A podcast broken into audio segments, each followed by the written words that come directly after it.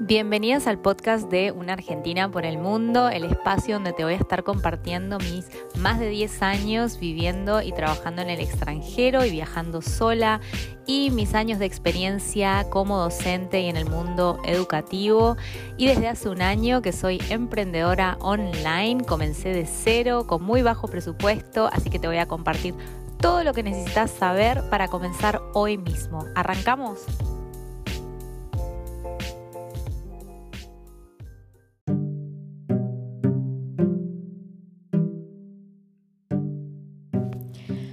Hola a todos, ¿qué tal? Bienvenidos de nuevo a un episodio de Una Argentina por el Mundo. Mi nombre es Virginia Ocaña, soy de Argentina, de Mendoza y vivo en Londres. Van a ser en julio cuatro años que vivo en Londres.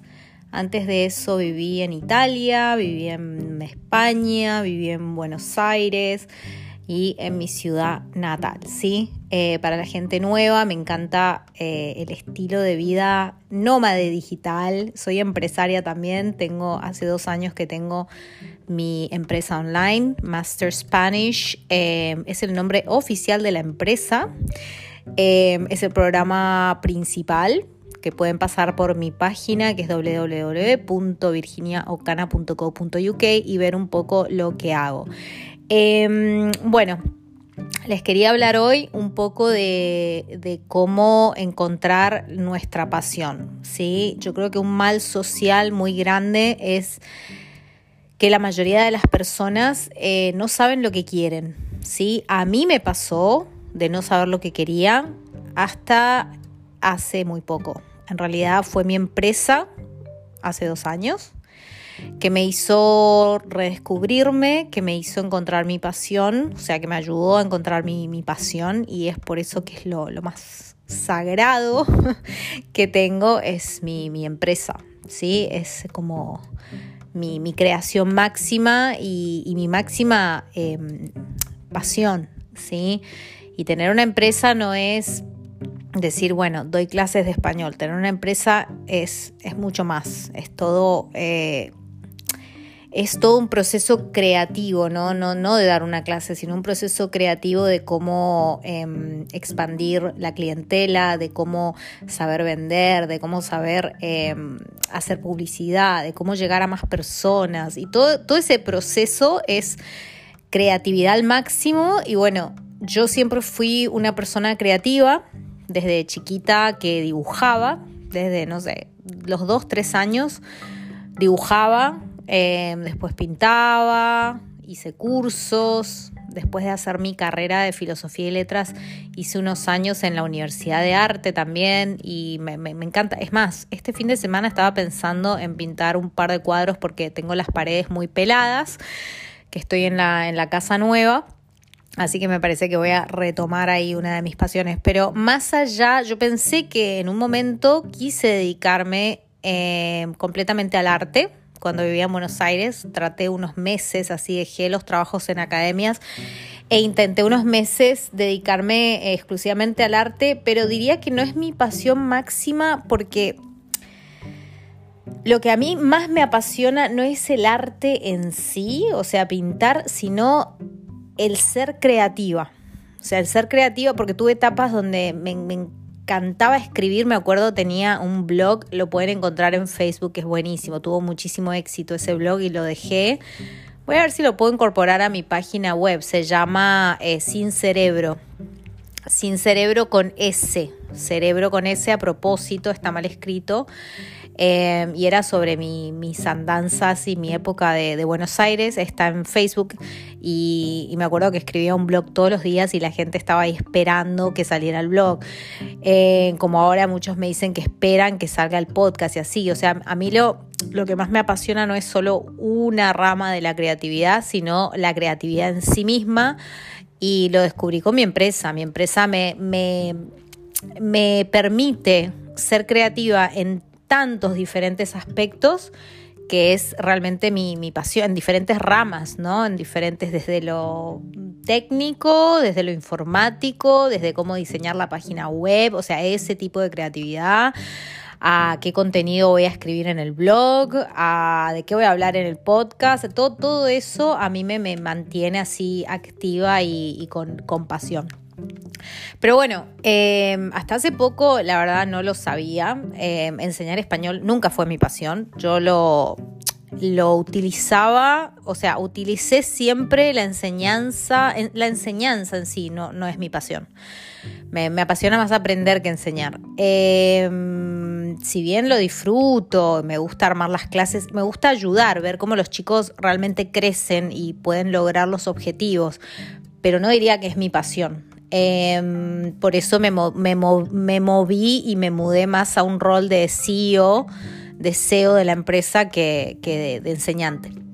Porque me gusta más la parte creativa, la parte eh, de CEO, digamos, de CEO. Eh, CEO, eh, se me mezcla entre el inglés, el español y una mezcla en el medio. Eh, ¿Qué estaba diciéndoles entonces? bueno, Mm, yo utilizaba la, enseñanza de idiomas, ya sea del inglés, del español y hasta italiano enseñé en una época, unos meses en Buenos Aires, caradura total. La utilizaba como una herramienta para viajar, para, para vivir en cualquier lado, porque es muy fácil ¿sí? Muchísimas personas eh, dejan su trabajo y se ponen a enseñar inglés y viajan por el mundo porque se hacen el celta, el hay más trabajo de enseñanza de inglés que de español, obviamente, porque es todavía el idioma más fuerte. A ver si puedo sacar una mosquita ahí que entró. Em, perdón, las distracciones siempre a mí me distrae todo lo que está pasando alrededor. Eh, la, enseñanza del inglés es una herramienta, o sea, del inglés y de los idiomas en general. Es, em, es un trabajo que es fácil de conseguir en todos lados. En general no te piden ni siquiera el, el título. A mí nunca me pidieron el título, jamás. Y eso que trabajé en escuelas y todo, en Italia, en todos lados no me pedían el título mm, y, es un trabajo que se encuentra fácil, rápido, generalmente no tiene beneficios o freelance, no te hace, o sea, sí, no te hacen contrato, te hacen facturar, no tienes ningún tipo de beneficio, pero es mejor ese trabajo que ser camarero, por ejemplo, que es el, trabajo número uno cuando uno se muda al extranjero. ¿sí? Eh, es muy difícil conseguir un trabajo, no sé, de, de abogado o de contador, olvídate, o sea, tenés que hacer Em, ¿cómo se llama? Cuando tenés que, que rendir exámenes como para que te lo validen, convalidar creo que se llama, convalidar las materias y todo para poder ejercer todo ese tipo de, de profesiones, ¿no? Mientras que hasta lo que es marketing no es fácil en cualquier otro lado porque si no hablas el idioma y no sabes bien las palabras que utilizan el marketing y la publicidad, se maneja con un vocabulario muy específico, muy de enganchar a la población a la que va dirigida. Entonces, si uno no maneja eh, aunque si te vas a España, si no sabes bien cómo hablan ellos, las expresiones y todo eso, no vas a poder encontrar un trabajo, no te van a contratar porque no manejas el lenguaje al nivel de los nativos. Entonces, em, las expresiones de los nativos, ¿no? El slang de los nativos. Entonces, em, el extranjero, cuando te mudas y viajas, lo más fácil de encontrar son trabajos en una recepción de un hostel, camarero, barman, ¿Qué más? Mm, limpieza, hay mucha gente que busca de limpieza. Generalmente limpieza es la gente que no puede ni siquiera hablar una palabra del idioma. Conozco mucha gente acá en Inglaterra que cuando se mudan a Inglaterra, voy a sacar otra mosca, cuando se mudan a Inglaterra em, y no hablan el idioma, las mujeres generalmente buscan trabajo de limpieza y los hombres buscan trabajo en la construcción, la gente que no, que no sabe hablar el idioma. Pero bueno, la gente que tiene un poco de idioma, en general lo más fácil, volviendo al tema, es camarero, bla, bla. Em, mientras que enseñar, o sea, dar clases de idiomas es un punto más elevado, o sea, es un, vas a cobrar un poquito más, no mucho más que un camarero, ¿sí? Tenés mejores horarios, porque no tenés que hacer toda la noche, etcétera. Les digo porque yo trabajé también de cama, de moza, de recepción, todos esos trabajos de los extranjeros también los tuve y también el de enseñanza de idiomas, ¿no? Entonces como que puedo, eh, puedo comparar. Eh, ¿Qué les decía? Entonces, eh, yo utilizaba esa herramienta, el enseñar idiomas, para eh, poder expostar, o sea, ir de un lado al otro, vivir donde quería, viajar, bla, bla, bla. Igualmente, em, trabajaba para academias específicas, entonces no me daba la libertad que realmente quería, porque siempre tenía que volver al lugar donde estaba, las clases eran presenciales, tenía las reglas de la academia, bla, bla. En fin, no era mi pasión, sí me gustaba la libertad, o sea, a mí me encanta la creatividad y la libertad, o sea, poder ir de un lado al otro eh, sin límite de tiempo, volver a Argentina si quiero y pasarme todo el verano y volver acá porque me encanta Inglaterra y pasarme el verano, no sé, en el Mediterráneo y así, ¿no?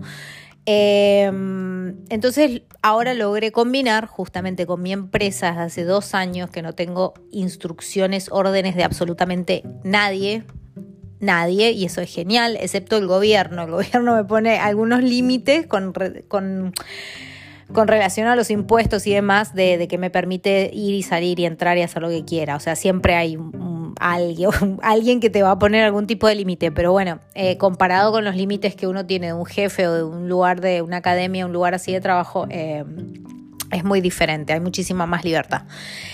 Em, volviendo al punto inicial, ¿cómo encontrar la pasión? Entonces, porque si yo pude, a una edad muy tarde de mi vida, a los 30 avanzados, casi final de los 30, encontrar mi verdadera pasión, que es llevar una empresa y llevarla para todos lados y ser la, la que la maneja como quiero, Em, ¿Cómo lo logré? O sea, ¿cómo uno, una persona que no llegó todavía a ese punto de encontrar lo que quiere, de saber cuál es su pasión y cuál es su máximo potencial y cuál es su misión, digamos, y su objetivo en la vida?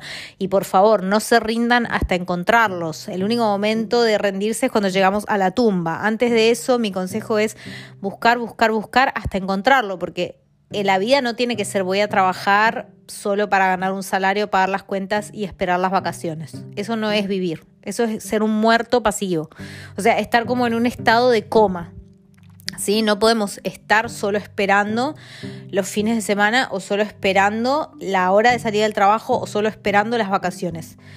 Trabajar o sea, eh, eh, imaginen que trabajar es, imaginen no, es la verdad, trabajar es donde más pasamos horas en la vida. O sea, se pasan más horas trabajando que en el tiempo libre. Entonces, si no encontramos nuestra pasión y no venimos a dar nuestro máximo potencial, es como que van a haber muchos arrepentimientos cuando ya lleguemos a un momento de, de final de la vida, decir, ¿por qué no hice lo que, por qué no busqué hasta encontrar lo que realmente me apasiona y lo que soy bueno o buena en? Eh, ¿No? Mi consejo es que lo encuentren primero haciendo un montón de cosas, ¿sí? haciendo actividades, metiéndose en cursos, en, en, eventos, en, en webinars, hablando con la gente, haciendo más que consumir pasivamente. Eso es lo que veo en esta generación de, de, Instagram y generación de redes sociales. Las personas consumen muchísimo, o sea, horas y horas y horas consumiendo Instagram, TikTok, bla, bla, bla, y no hacen, ¿sí? Y eso es, eso es malo, porque tenemos que estar más tiempo haciendo que consumiendo, ¿no? O sea, el consumir está bueno, hasta un cierto punto. Aprendiste, tomaste la lección, listo, ahora implementá, ¿no? Participá, hacé, inscribite en cosas. No solo consumir, ¿sí? Em, eso sería un consejo número uno. Y número dos es pensar bien qué es lo que nos mueve en nuestro tiempo libre, o sea, nuestro momento de libertad, que es nuestro tiempo libre. ¿Qué es lo que hacemos realmente? ¿Qué es lo que buscamos hacer? Es cocinar, te apasiona cocinar, te encanta ir al mercado, buscar ingredientes, ver recetas, o te apasiona ir de shopping y, aconsejarle a tus amigas qué comprarse y ver tendencias de moda, o te apasiona, no sé, arreglar mesas, tornillos, desarmar, armar, ¿qué es lo que en tu tiempo libre te apasiona? ¿Sí? y preguntarle a las personas que te conocen bien, familiares, amigos o quien sea que te conoce bien, bien, ¿cómo te ven? O sea, ¿cómo, cómo, qué pasiones creen que, que, uno tiene? ¿no? ¿Y para qué las personas vienen a vos? ¿Para qué vienen las personas? Para preguntarte consejos sobre qué. O quizás sos muy bueno escuchando personas y quizás tu vocación es ser un life coach, que está tan de moda ahora, ¿sí? O quizás tu pasión es investigar las comidas y la comida saludable y, quizás es ser nutricionista. O quizás tu pasión es em, ayudar a otros y quizás, no sé, em, ponerte una, una ONG, una, eh, una eh, non-profit, una cosa así. Entonces, o, los animales, quizás. Entonces te podés poner eh, un refugio de perritos abandonados. Lo que sea. O sea, no importa qué tan ridículo suene. O sea, porque eso es el tema. ¿no? crecemos como con una estructura de decir, no, ese es mi hobby, punto, aparte. Y después mis obligaciones son estas. No. Tu hobby lo tenés que unir a tus obligaciones. Esa es la verdadera misión. ¿Sí? O sea, incorporar el hobby a tu trabajo. Tu, hobby tiene que dejar de ser un hobby y convertirse en tu trabajo realmente. Y no importa la edad que tengas, no importa el país donde vivas, no importa la raza o tu peso o lo que sea. ¿Sí? De algún modo u otro, está bien, me hace decir, bueno, tengo 50 años y quería ser futbolista. Bueno, sí, no, hay un límite de edad para ser futbolista. Si ya no lo hiciste y tenés 50 años, bueno. Pero última, ponete un podcast y comentá sobre fútbol. Y seguro, si tenés mucho conocimiento, pues te la pasás las 24 horas viendo fútbol, leyendo sobre fútbol y esto y lo otro y lo otro, podés hacer, si bien no vas a poder jugar al fútbol como profesional a una cierta edad, podés ponerte un podcast, un canal de YouTube, ser comentador, etcétera. Hoy por hoy, con las herramientas que hay gratis, ya no hay excusa, chicos. O sea, no hay, no hay excusas. Antes de las redes sociales, para salir en, o sea, para tener una audiencia, para poder hablarle a, más personas en el mundo, tenías que, que pagar publicidad, salir en la televisión, en la radio oficial, porque no habían podcasts, no habían canales de YouTube, no había, era solo las redes de comunicación oficiales, ¿sí? los canales de televisión, los canales de radio, etc. Y era dificilísimo con un sistema de casting solo las personas que podían ser seleccionadas y tener acceso a mostrarse al mundo. ¿sí? Hoy por hoy agarras tu celular, y hablas como estoy hablando yo ahora, en mi, en mi casa, muy tranquila, sacando las moscas, así, hablándole a ustedes que me están escuchando desde hasta de Nepal. Vi que, se me. Es increíble, me encanta, me encanta meterme en mi página web y ver los lugares más exóticos de, desde donde se conecta la gente y mira mi, página web. Y, creo que ayer vi Nepal. Katmandú, o sea, unos lugares que yo me quedo como, wow, es buenísimo llegar eh, tan fácilmente, el poder que tenemos hoy de comunicación es espectacular. Entonces, fíjate cuál es tu pasión, ¿sí? Hacete un plan, organizate y número, lo más importante de todo es que creas que podés hacerlo.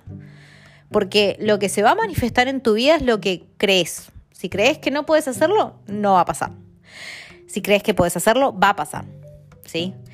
Si crees que puedes hacerlo, pero no tenés estrategia, no sabes cómo lo vas a hacer, el cómo no importa. El cómo se va aprendiendo a medida que haces. Y eso lo implemento también en el idioma. Cuando todo el tiempo estoy diciendo hablen, hablen y van a aprender. ¿Sí? En esto es lo mismo, hagan, no consuman pasivamente, hagan, métanse a cursos, a, a, lo que sea, a cualquier evento, cualquier cosa que vean dentro del rubro que les interese, ¿sí? Porque además van a conocer personas con los mismos intereses, gente que te va a dar tips, un montón de cosas, y ahí se va armando el cómo. El cómo vas a lograrlo va a ir saliendo a medida que vas haciendo. ¿Sí? Para recapitular, ¿cómo encontramos nuestra pasión? Fíjate qué te apasiona hacer en tu tiempo libre. Todos tenemos una pasión, por más estúpida que resulte. No importa tu edad, de algún modo le puedes agarrar la vuelta. imaginemos que te interesa ser payaso, payaso de circo. Bueno, fíjate, empezá, empezá a investigar el mercado. Como quizás no vas a ser payaso, pero quizás puedes montarte un circo en tu ciudad de acá a 10 años. O sea, empezá hoy y no sabes lo que puede pasar mañana, ¿sí? Pero tenés que empezar un día para que algún día se manifieste. Porque si empezás a creer que no, es estúpida y la idea es se me van a reír. O sea, la persona que se ríe de vos, y esto se lo digo a los chicos que aprenden idiomas también, el que se te ríe de tu acento es la persona que no está haciendo nada, es la que está muy cómoda en su zona de confort y se ríe de los demás por su propia inseguridad y porque además le estás recordando de que ellos no intentaron de ningún modo salir de su zona de confort. ¿sí? Entonces, esas personas no te tienen que intimidar, no te tienen que importar. Porque a la larga la vida es de uno, no de los demás. Entonces, no tenemos que darle más importancia a las personas que se van a reír que a nuestros propios sueños. Es ridículo, es absurdo, es de locos darle más importancia al, al exterior que a nuestros propios sueños. Es nuestra vida, venimos a vivir una sola vez, una vez, a no ser que creas en la reencarnación Venimos y vivimos una vez un límite de tiempo que se pasa volando, se pasa rapidísimo la vida. Y si no, ni siquiera intentaste con toda tu pasión hacer lo que te apasiona, yo creo que te vas a arrepentir mucho. ¿Sí? Y si lo intentás y no funciona, por lo menos lo intentaste. Y con esa con todo lo que pusiste, si realmente pusiste todo tu ser en intentarlo y no funciona, pero estoy hablando de poner todo tu ser, o sea, sacrificar cosas, ¿sí? Porque eh, decir, ah, lo intenté ese y hasta a cualquier obstáculo, ante el primer obstáculo dejaste todo y dijiste, sí, lo intenté, eso no es intentar. O sea, intentar es saber sacrificar, es armarse una disciplina, ¿sí? Es, realmente moverse, hablar con todas las personas posibles, hacer todo lo que más ya no podemos. Ya cuando la cabeza nos explotó, dijimos, bueno, acá sí, voy a parar porque la cabeza no me da para más. Eso es probarlo. Y de última te tomás una pausa y volvés, si es tu verdadera pasión, vas a volver a intentarlo unos años después. ¿Sí? Y quizás ese primer intento de, realmente lograr tus sueños te llevaron a otra cosa. Quizás vos pensaste que tu sueño verdadero era jugar al fútbol, quizás, y después lo intentaste, qué sé yo, y eso te fue moviendo hacia otro lado y al final resulta que era el, el básquetbol lo que te apasionaba y ni siquiera lo sabías. Yo ni siquiera sabía y no me hubiese imaginado jamás que me apasionan los negocios.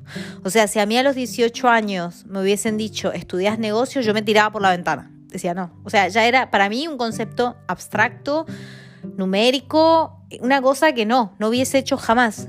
Hoy por hoy, gracias a la enseñanza de idiomas, a viajar, a todo lo que experimenté en mi vida, me doy cuenta que me apasionan los negocios. O sea, es, es una pasión.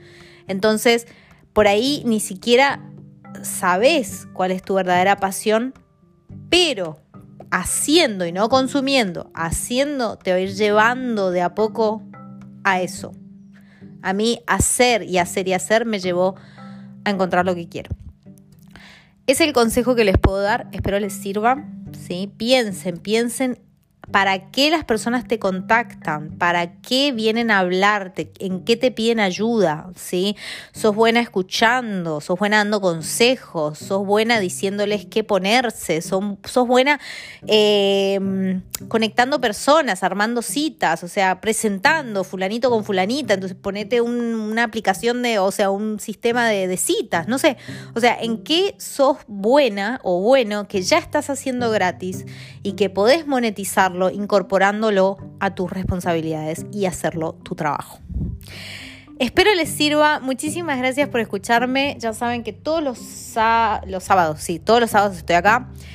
Estamos a un año de Master Spanish muy feliz de esta comunidad. No es un curso de español, es una experiencia de hispanohablantes nativos y no nativos. Todos los nativos y no nativos que me están escuchando están invitados a los eventos que tenemos, que tenemos el Club del Libro en dos semanas, nos juntamos en Londres.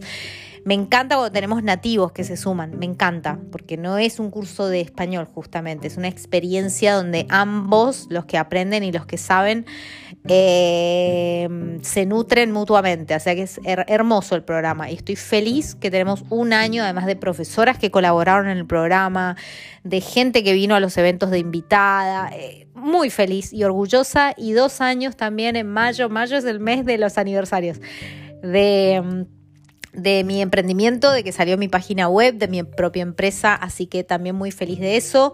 Eh, después del verano voy a sacar el programa de emprendedoras, porque me encanta ayudar, mi pasión son los negocios y quiero ayudar a mujeres que están tratando de emprender, que están empezando con cualquier tipo de rubro, eh, sobre todo mujeres hispanohablantes o aquellas que no son nativas, pero que pueden hablar y comunicarse en español.